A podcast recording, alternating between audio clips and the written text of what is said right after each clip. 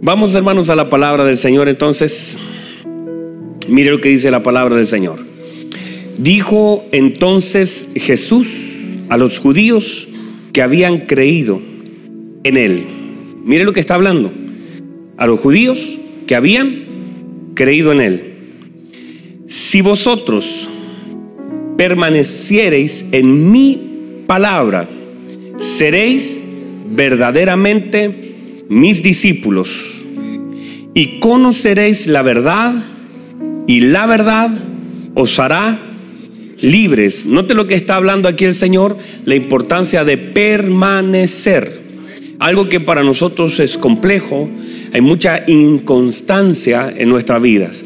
Somos de los que comenzamos y no terminamos. Somos los que decimos sí y al tiempo cambiamos de opinión. Entonces, una de las cosas importantes es permanecer firmes y constantes. Esa constancia siempre tendrá un fruto. Entonces, y el Señor le está hablando y está confrontando a gente que sí habían creído en Él y dice, y conoceréis la verdad y la verdad os hará libres. Le respondieron, mire, ahora ya comienza una cosa compleja. Linaje de Abraham somos y jamás hemos sido esclavos de nadie. Ya cosa eso está mal. Ustedes saben que estuvieron en Babilonia, ¿cierto? Estuvieron eh, en diferentes países, en Egipto, ya fueron esclavos. Pero mire lo que dice. ¿Cómo dices tú, seréis libres? Jesús le respondió, de cierto, de cierto os digo, que todo aquel que hace pecado, todo aquel que qué, hace pecado, esclavo es del pecado. Y el esclavo no queda en casa para siempre. El hijo sí queda para siempre. Así que, si el hijo os libertare, seréis verdaderamente libres. Sé, mire lo que dice el Señor, sé que sois descendientes de Abraham, pero procuráis matarme porque mi palabra no haya cabida en vosotros. Yo hablo lo que he visto cerca del Padre, y vosotros hacéis lo que habéis visto cerca de vuestro Padre. Respondieron y le dijeron, nuestro Padre es Abraham. ¿Nuestro Padre quién es? Nuestro Padre es Abraham. Jesús le dijo, si fueseis hijos de Abraham, las obras de Abraham haríais? Note por favor eso es importante. Si fueseis hijos de Abraham, las obras de Abraham, de Abraham, ya Las he tratado de mantener las obras de Abraham haríais. Es que tentaríais, sois. Debería ser más sencillo esto. Pero ahora procuráis matarme a mí. Note lo que está pasando. Personas que habían creído en él lo querían matar. Pero ahora procuráis matarme a mí. Dice, hombre que os he hablado la verdad, la cual he oído de Dios. No hizo esto Abraham. Vosotros hacéis las obras de vuestro padre. Entonces le dijeron, nosotros no somos nacidos de fornicación, un padre tenemos que es Dios. Ahora saltan de Abraham como padre y ahora van a Dios. ¿Ve? Versículo 42 dice, Jesús entonces les dijo, si vuestro Padre fuese Dios, ciertamente me amaríais, porque yo de Dios he salido y he venido, pues no he venido de mí mismo, sino del que me envió. 43 dice, ¿por qué no entendéis mi lenguaje? ¿Por qué no podéis escuchar mi palabra. Vosotros sois de vuestro padre el diablo. Se puso medio fuerte la cosa. Vosotros sois de vuestro padre el diablo. Y los deseos de vuestro padre queréis hacer. Él ha sido homicida desde el principio y no ha permanecido en la verdad, porque no hay verdad en él. Note por favor, cuando habla mentira, de lo suyo habla porque es mentiroso y padre de mentira, y a mí, porque digo la verdad, no me creéis. Entonces aparecen tres paternidades acá. La paternidad de Abraham, la paternidad de Dios y la paternidad del diablo. Tres paternidades. Uno debiese entonces ver cuáles son las características de estas tres y cómo afectan nuestra vida y decir, porque ellos se fueron saltando. Somos padres de Abraham, somos padres de Dios y al final salieron descubiertos que eran padres del diablo, que eran hijos del diablo, perdón. O sea, ellos dijeron, somos hijos de Abraham, somos hijos de Dios. Y el Señor dijo, están completamente equivocados. Ustedes piensan que son hijos de Abraham, piensan que son hijos de Dios, pero ustedes son hijos del diablo. Eso es fuerte. ¿Verdad? ¿De quién es hijo usted? Vamos a estudiar la palabra del Señor. Bien, tome asiento, por favor. Porque en esto yo no voy a ser tan duro como el Señor, ¿verdad? Pero en esto, note por favor que las obras que hacemos definen paternidad. Lo que yo hago en mi vida define finalmente quién es mi padre. El Señor dijo, si fuerais hijos de Abraham, las obras de Abraham harías. La pregunta, ¿cuáles son mis obras? Porque mis obras definen sobre mi vida, lo que yo hago, mis obras, lo que hago, lo que digo, define finalmente la paternidad que yo tengo. Porque usted habla español, ¿por qué? ¿Su papá hablaba chino? ¿Su papá hablaba ruso? ¿Qué idioma hablaba su papá? Y usted habla el idioma de su padre, lo que gobernaba su casa. Usted va a ver, yo a veces voy a, comprar comida china, Alexi, y hay unos niños así como de, dos años hablando chino. es increíble, hermano. Y yo digo, tan chiquitito y habla chino, pero es porque para uno es una cosa enredada. Y, y cuando pide la comida para adentro, y yo digo, ¿cómo van a entender eso, hermano? Y los niños entienden porque es un lenguaje dominante, lógico, se transfiere. Pero es tan difícil entender porque tú hablarás el lenguaje que se habla en casa. Lo que tú dices tiene que ver con lo, que gobierna la casa. Mi palabra, usted habla siempre incredulidad, habla mentira, habla... ¿qué, lo que habla define lo que gobierna su casa. Si usted es violento en sus palabras, lo que usted habla es el lenguaje y la atmósfera que gobierna su casa. Por eso es tan importante que lo que nosotros hacemos y lo que nosotros decimos tiene que ver justamente con la paternidad que tenemos. Puede sonar fuerte, pero la paternidad define muchas cosas en nuestra vida, define nuestro lenguaje, define nuestra conducta, define nuestras obras. Él le dijo, el diablo es homicida, mentiroso, y mire lo que dice, no permaneció en la verdad. O sea, estuvo un tiempo en la verdad el diablo, pero no permaneció en ella. Quiere decir que la naturaleza satánica es una naturaleza que miente, es una naturaleza violenta, es una naturaleza que afecta, es una naturaleza que no tiene permanencia, que no es consistente, que no es permanente, que no opera en la verdad, que opera en el homicidio, que está constantemente matando. Y no es necesariamente que andemos con pistolas apuntándonos, sino que matamos y a veces nuestros, nuestras muertes son más bien espiritual. Matamos la vida de otros con nuestras palabras. Matamos la vida de nuestras esposas, matamos la vida de nuestros hijos. Dañamos al cuerpo, nos afectamos, herimos a la gente que debiésemos cuidar, la herimos. Tenemos constantemente gente sangrando por nuestras palabras. ¿Cómo, ¿Cómo nos afecta a veces cuando dañamos a otro lo natural, mayormente lo espiritual? Y a veces somos homicidas desde otra perspectiva, no matamos. Usted dice yo, vaya mis papeles de antecedentes, no hay nada, pero tal vez son antecedentes espirituales. En el registro de Dios hay muchas cosas que por haber hablado de, por haber dicho lo incorrecto, por haber confrontado de forma equivocada. Finalmente, mire, la Biblia dice esto, Jesús vino a dar vida Jesús vino al qué? A dar vida y la vida la da en abundancia. Por lo tanto, su vida debe dar vida a otros. Si usted es hijo del Señor, su vida debe ser la vida de otros y usted debe ser un gigante parche curita para, no sé si en Venezuela usan parche curita. Acá sí.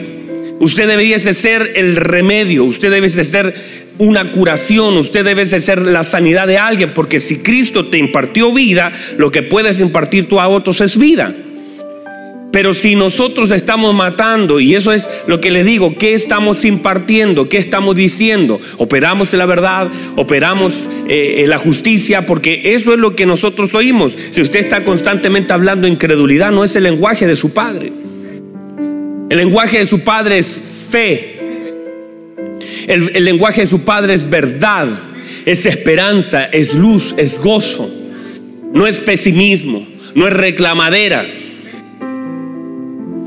no es criticadera, es gozo, paz. Que sus palabras, bienaventurados los pacificadores, porque ellos serán llamados hijos de Dios. Un pacificador, una persona que en medio de un conflicto lo que hace no es echarle más fuego, sino que es la persona que pone las palabras sabias para traer paz en un momento difícil, en una situación compleja. No es una persona que enciende mal la cosa y con sus palabras hace que todo se vuelva peor, sino que una persona que trae paz a la vida de otro, una persona que con su palabra, a pesar, porque esto se manifiesta en medio de las crisis.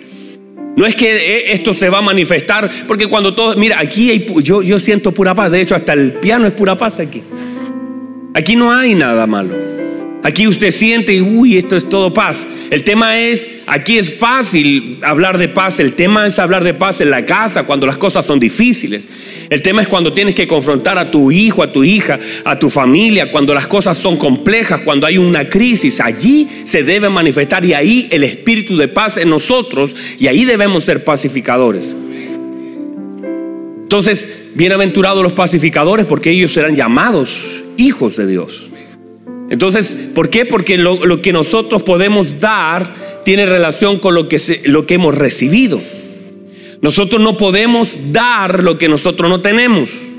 No podemos impartir lo que nosotros no tenemos. De hecho, el Señor mismo, antes de enviar a sus discípulos, el Señor los entrena, los capacita, los llena. Da de gracia lo que de gracia recibiste.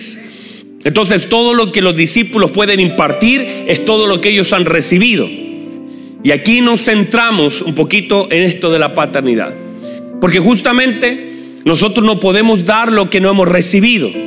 Y por eso hay una restitución de parte del Señor para cada uno de nosotros, porque restitución no tiene que ver solamente con plata más en el bolsillo que me robaron, no, eso está, bien, tiene su lugar, pero esto es mucho más profundo que eso. Hay cosas que nosotros no tuvimos y nos fueron quitadas.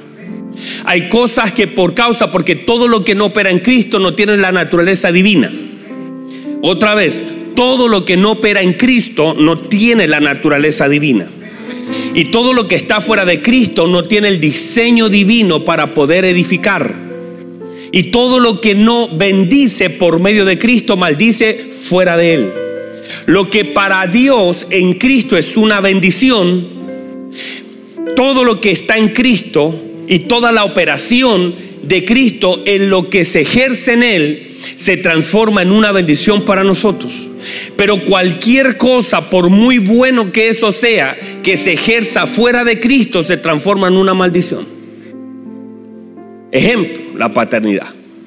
La paternidad es algo que estando en Cristo se ejerce de una forma hermosa, edifica, bendice, levanta educa, motiva y tantas cosas, porque está ejercida desde la plataforma Cristo.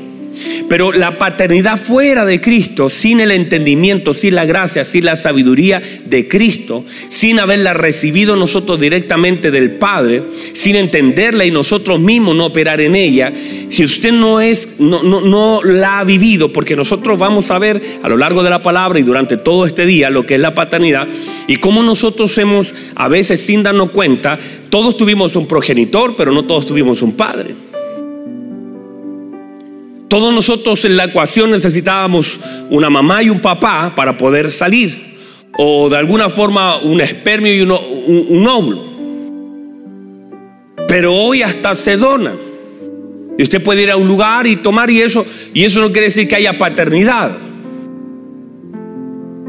Entonces, lo que nosotros pudimos haber tenido es un progenitor, una persona que apareció en la vida de mamá y luego se fue. Y es más, aún así nos haya ido, haya estado. Y aún así haya permanecido con nosotros. No quiere decir que esa paternidad fue de bendición para nosotros. Fuera de Cristo, sin haber recibido, sin estar en la naturaleza de lo que es la paternidad, comienza a afectar nuestra vida de una forma tan sorprendente que finalmente cuando esa paternidad está afectada, todos nosotros salimos con áreas dañadas. Entonces todo lo que está en Cristo y ha recibido la paternidad de Cristo, por eso esta, esta palabra debe ser redimida. La palabra paternidad tiene que ser redimida y entendida y vivida.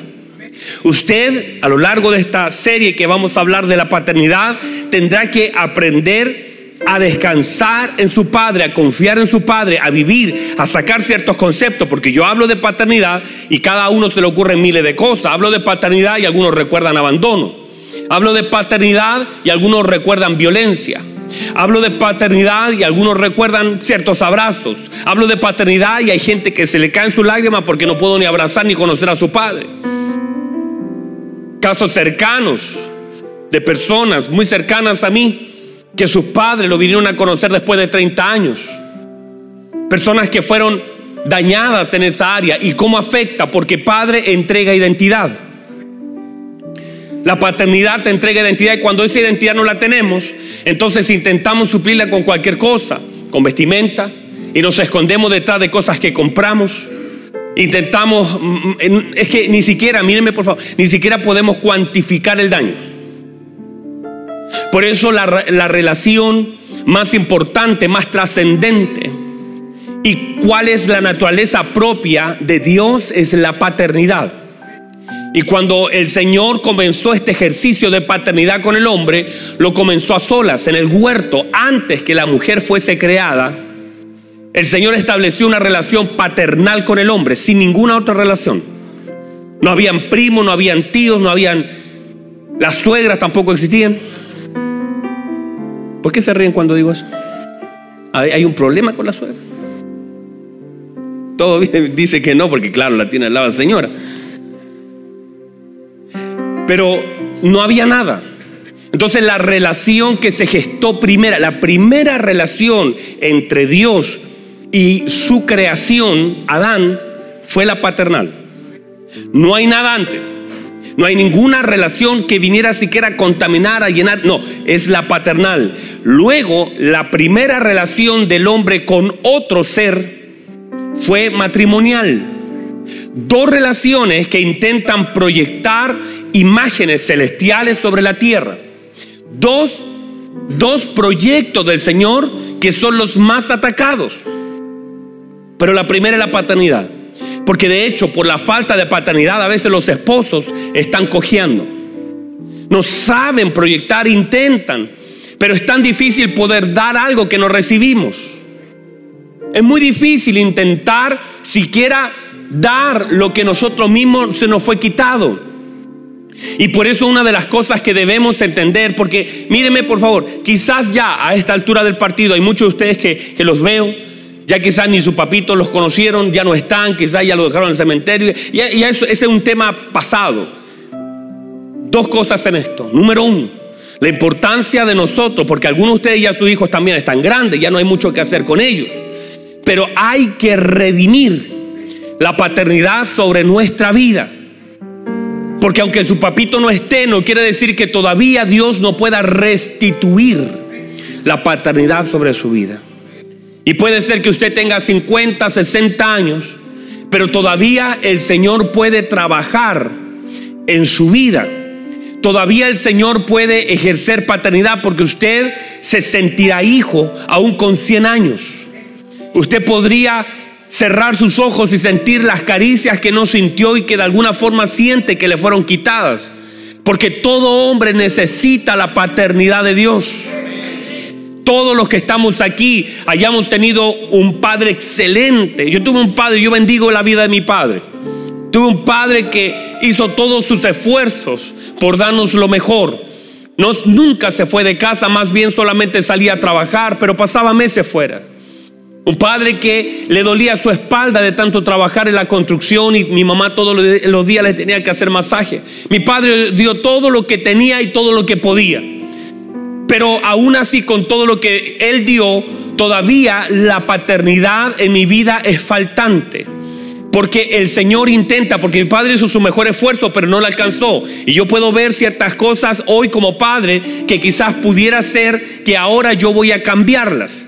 Pero aún así yo las cambie, mis hijos todavía van a necesitar porque nosotros no somos una figura completa de la paternidad.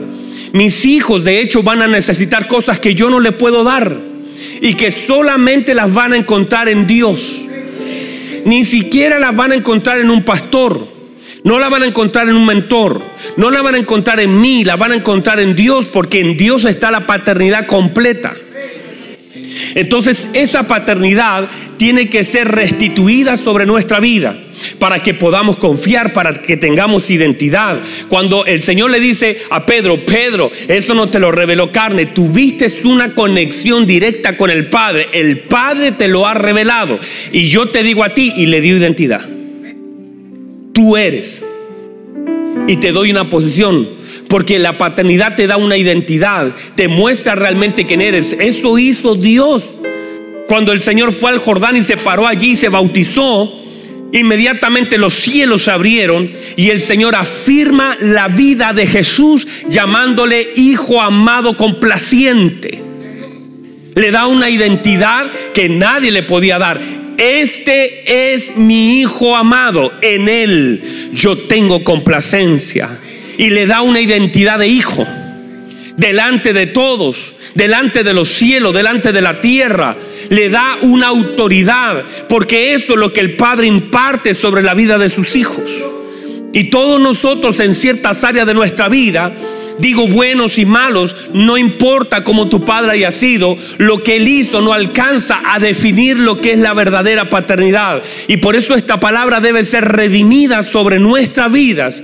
Y por eso nosotros debemos aprender a caminar, así como lo decía el día jueves, que cuando, los niños se tiran a los brazos del papá y todo niño hace eso, salta en un momento de donde esté lo alto y el papá abajo lo agarra. Asimismo la imagen de Pedro en la barca, el Señor le dijo, Pedro, salga de la barca, salte porque yo estoy acá abajo. Y si yo estoy acá abajo, yo te voy a sostener. Mi palabra te va a sostener. Yo te voy a levantar. Si te hunde, yo te levanto, Pedro. Salta porque yo estoy acá abajo de la barca y yo te mando a que saltes. Y Pedro saltó, soltó una barca. Eso es una locura, hermanos. Alexia, eso es una locura. Dejar una barca que te está soportando de una tormenta y tirarte, eso es es como un hijo lanzándose a los brazos del Padre. Y eso es lo que debemos nosotros aprender. Vamos a tener que volver y mire, la Biblia establece que aquel que no es como niño no puede entrar. Si no os volvéis, dijo Jesús, como uno de esos niños. Y si usted recuerda esa imagen de niño, cuando usted agarraba la mano de un padre, y si no tenía un padre, un abuelo, una figura que estaba ahí firme, alguien que te da seguridad. De hecho, ayer mi hijo lloró hasta que me acosté con él. Ay, papá, pero vente conmigo. Y se tiró la alfombra. Y me dijo, no me voy a acostar hasta que venga a estar conmigo. ¿Y yo qué hice? Lo dejé llorar. Lo dejé solo. No. Lo agarré, lo tomé en brazos, me fui a la pieza con él lo acaricié hasta que se durmió. Él siente seguridad. Él todavía piensa que tengo superpoderes. Ya está dudando. Ya me dice, parece que no tiene superpoderes. Me dice, a ver, encuéntrame el control remoto. Porque yo les conté. Yo le dije a él, un día le dije, hijo, tengo que confesarte algo. Yo tengo superpoderes. Y mi hijo como niño me creyó. Porque todo hijo ve a su padre como un héroe. ¿Verdad? Para un niño no hay nadie más fuerte que su padre. Para un niño no hay nadie más fuerte que su padre. Para un niño La imagen de su padre siempre será la más fuerte. Si tendrá que correr en medio de alguna situación, correrá los brazos de un padre. Si un niño, un niño puede enojarse con usted, mi hijo puede enojarse conmigo, pero si en un momento tiene que correr por algún peligro, siempre correrá a los brazos de un padre. Si por la noche no puede dormir, se meterá al lado de su padre. Porque en su padre le encontrará contención. Recuérdelo. Y tenemos entonces que volvernos como niños. Volver a caminar con nuestro Padre. Volver a creer que mañana habrá provisión. Aunque usted abra la nevera, abra la despensa y no haya nada, usted tendrá que aprender a confiar en su Padre. Y muchas de las cosas que nosotros vivimos en nuestra vida natural es Dios queriendo manifestar la paternidad. Dios fue el Padre en el desierto. El Señor fue el Padre en el desierto que les proveyó de todo lo que ellos necesitaban. A veces en nuestra vida se manifiestan ciertos desiertos con una razón, manifestar la paternidad de Dios. Yo sé que esa área es un área tan dañada y que el diablo se ha encargado de afectarnos tanto. Hay algunos que parece que no. Hay algunos que parece que están bien, son sólidos, pero no. Una vez cuando nos enfrentamos y nos confrontamos delante de la paternidad de Dios, nos damos cuenta de tantas carencias. Nosotros a veces justificamos incluso la conducta de nuestros padres, incluso la violencia de nuestros padres. Confianzas dañadas. A veces sin darnos cuenta, este es el concepto que el Espíritu Santo me daba anoche. Mientras yo le preguntaba sobre este tema, me decía, mucha gente humaniza la paternidad de Dios y diviniza la figura del Padre. Equivocadamente. Humanizamos a Dios, divinizamos al hombre. No llaméis nadie Padre sobre la tierra, dijo Jesús. Ese concepto de paternidad debe ser redimido sobre nosotros. Volvernos como niños caminar como niños al lado de nuestro Padre. Cobertura, cuidado. Cosas que muchos de nosotros, y quizás ustedes también, fueron dañadas, afectadas, las confianzas. Un padre debiese ponerse sobre tus hombros. Un padre siempre te pondrá sobre los hombros para que veas, para que tengas una perspectiva diferente, para que alces tus ojos. Un padre te enseña a caminar. Vamos a hablar durante las próximas reuniones acerca de la impartición del Padre. Pero una de las cosas importantes de la paternidad es la enseñanza. Un padre te enseña a caminar. Un padre te levanta. A mis dos hijos les he enseñado a caminar. Y he tenido el cuidado de que sus caídas no sean tan fuertes en su aprendizaje. Pero aún así en su enseñanza tendrán que caer y un padre está consciente de que el hijo tendrá que caer. Todo padre, todos nosotros tenemos la conciencia de que nuestros hijos, por mucho que no queramos y lo afirmemos, en un momento se van. Pero qué hermoso es cuando caen tomados de la mano. El golpe siempre es más leve.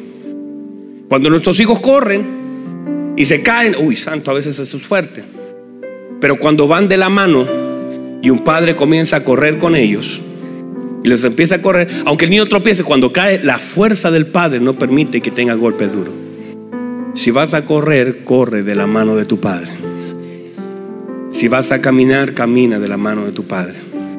Así lo dice la palabra del Señor. Cuando el hombre cayere, no quedará postrado, porque Dios le sostiene con su mano. A David lo entendió de una forma tan magistral. David entendió este concepto y dijo, aunque mi padre mi madre me abandonan, con todo Dios me va a recoger porque entendió y él ya vivió. Eh, David es una figura que nos puede representar a muchos de nosotros en la paternidad, afectada su paternidad, violentada su paternidad. De hecho, viviendo detrás de las ovejitas, cuidando ovejitas, desechado por sus hermanos. Nunca su padre lo defendió delante de sus hermanos, nunca. Sus hermanos lo criticaban y David ahí pendiente, David obediente a su padre. Entonces le decía, las ovejas, mire lo que decía el concepto, cuidar las ovejas de tu padre. Él no estaba cuidando sus ovejas, él estaba cuidando las ovejas de su padre. Y por las ovejas de un padre que lo despreciaba, él daba su vida. La fidelidad de David, amaba tanto David a su padre y era un amor no correspondido esa, figura de amor no correspondido que muchos pueden tener. Porque todos nosotros, consciente o inconsciente, necesitamos a nuestros padres naturales. Por eso fueron asignados a nuestra vida por la necesidad de formación, de cariño, de afecto, de contención. Todos nosotros lo necesitamos.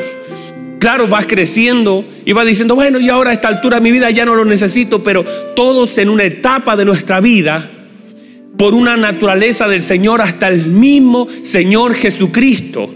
Mire, cuando, cuando, cuando José se pudo haber ido, José se iba a ir, ¿verdad que sí?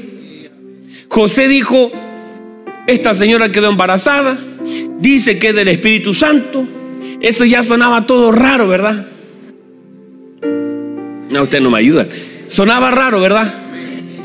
Que de pronto llegue la señora, no, es que mira, me apareció un ángel, me dijo que iba a quedar, y José así como raro, ¿no? ¿Verdad que suena raro? Nosotros lo leemos y ya lo leemos terminado el asunto. Y nosotros decimos, hoy mira la visitación. Pero que José escuche esa noticia y la señora le empieza a decir, no, mira, es que vino un ángel. Eso, eso suena raro. Y ahora le dijo, yo estoy embarazada. Y José con cara de sospecha, mire, José amaba a María. Y José, yo creo que le creía a María. Pero esa historia era extraña. Y José la Biblia dice que la ibas a dejar secretamente, porque no quería ni dañarla. José era un buen hombre. Ahora, cuando José se iba a ir, le digo una cosa, él lo, si, veámoslo así, Jesús no necesitaba a José en, lo general. entre comillas no lo necesitaba porque pudo haber crecido sin la figura de José. Pero mire, para Dios era tan importante la figura paterna sobre la vida de Jesús.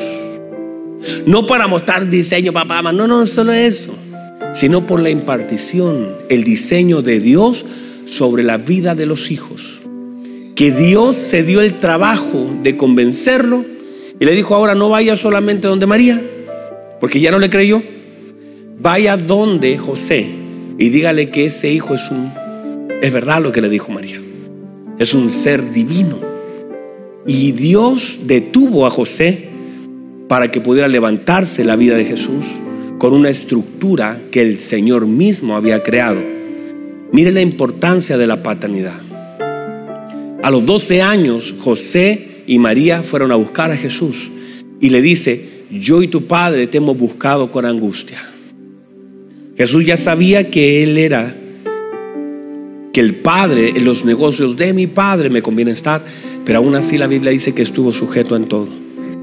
Todos nosotros, por muy divinos que seamos y muy ungidos que seamos, por muy la gracia del Señor sobre nosotros, Dios sabe que todos nosotros necesitábamos un Padre sobre la tierra.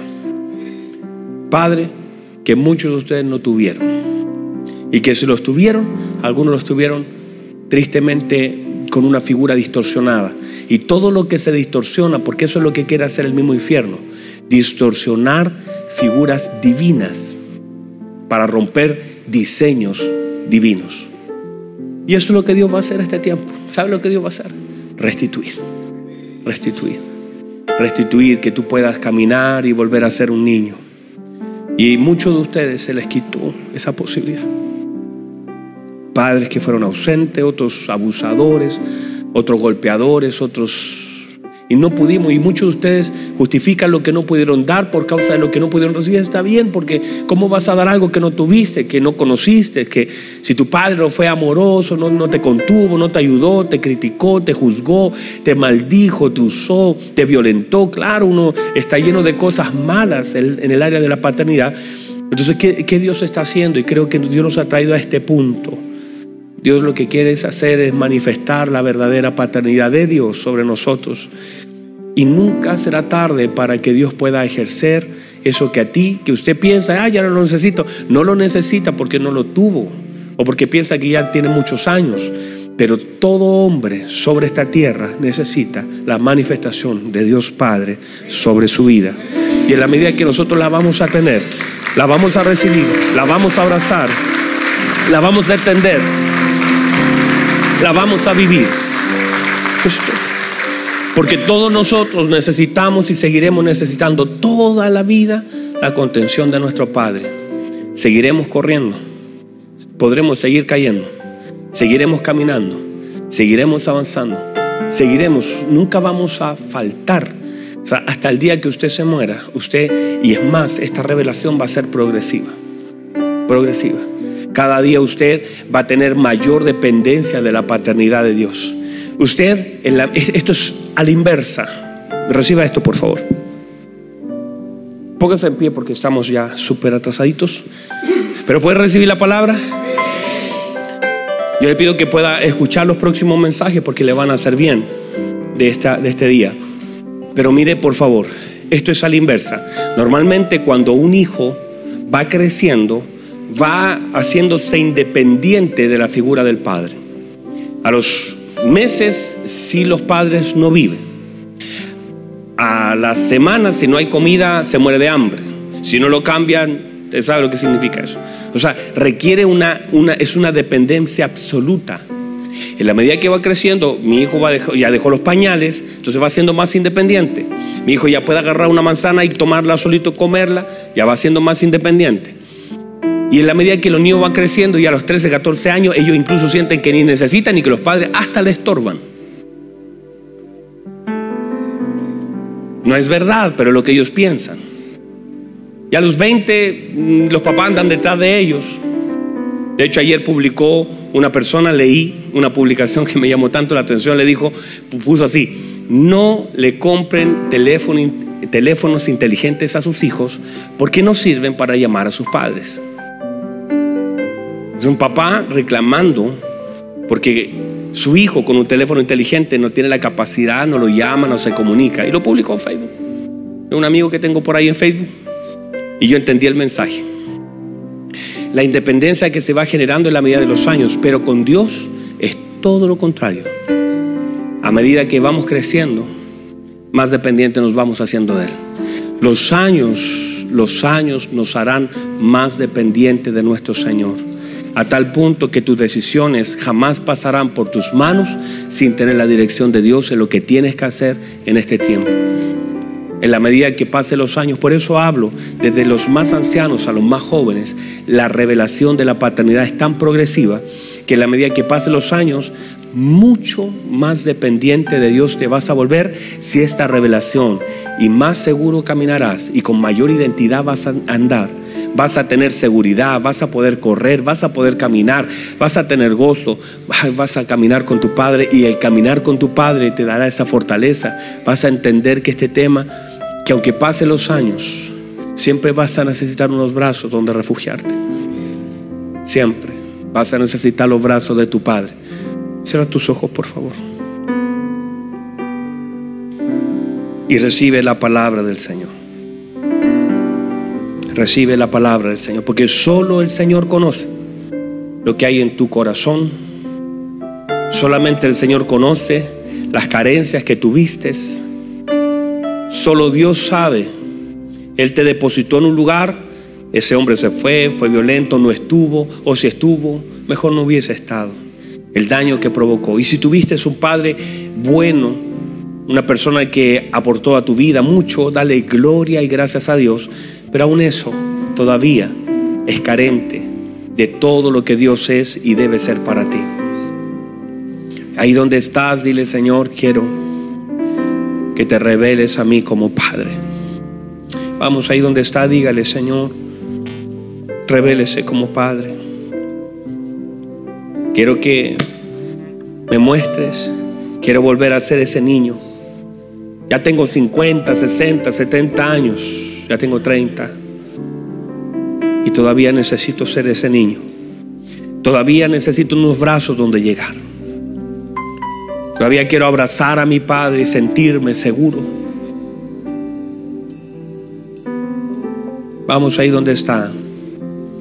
Y por favor, si había algo ahí con su padre, suelta a su padre. Su padre le dio lo que tenía, le dio lo que podía, suéltelo, perdónelo. Déjelo ir. Deje ese rencor, deje eso que gobernó su vida. De pronto ha sido mucho rechazo y rencor hacia los padres por lo que ellos no hicieron, no hicieron mal. Si lo hicieron mal, suéltelo en el nombre del Señor. Diga, Padre, yo suelto a mi papá. Él me dio lo que podía, él me dio lo que tenía. No podía darme más. Era lo que él tenía, lo que él recibió. Quizás ejerció su paternidad lejos de ti, no te conocía. ¿Qué podía darme? ¿Qué podía hacer?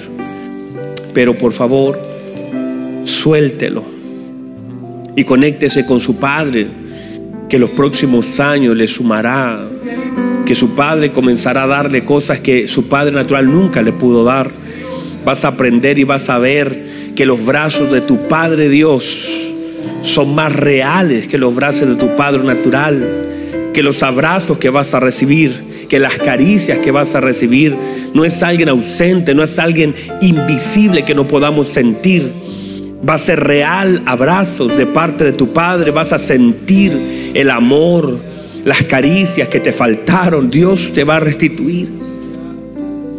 Lo que se le negó en amor en sus años primeros, el Señor lo va a reservar para tus años postreros, para recibir aquellas cosas de las cuales tú no tuviste culpa ni responsabilidad. Y Dios lo va a dar, te lo va a sumar, porque Dios es bueno, Dios es Padre. Él sabe lo que un hijo necesita. Él conoce perfectamente el diseño porque Él es tu verdadero Padre y vas a recibir todo lo bueno que viene de Él. Vas a conocer la paternidad de Dios sobre tu vida. Gracias Jesús.